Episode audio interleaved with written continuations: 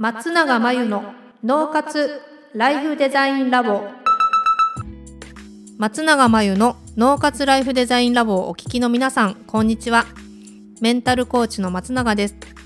この番組ではあなたが望む人生をデザインするために脳と心の使い方を知って生かすためのヒントになりそうなお話をお届けしています。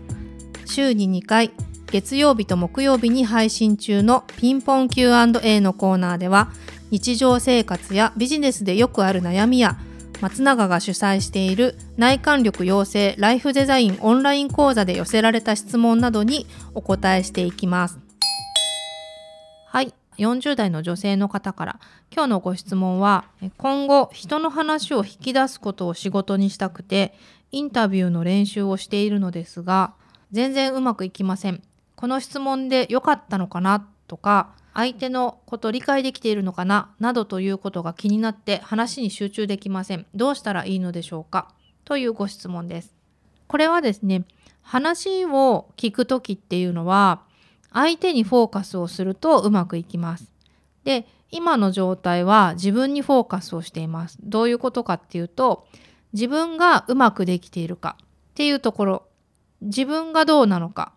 自分のしたこの質問は合っているのか良かったのか自分は相手のことを理解できているのか全部自分は自分はなんですよ。これは注意の矢印が自分の方向を向いている状態。そうすると傾聴する人の話をよく聞くっていうことができません。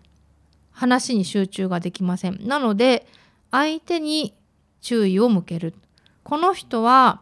どうしてこう思っているのかなとか相手のお話ししていることに対して集中するにはもう相手に興味を持つしかないんですね。その時自分に矢印は向かないはずなので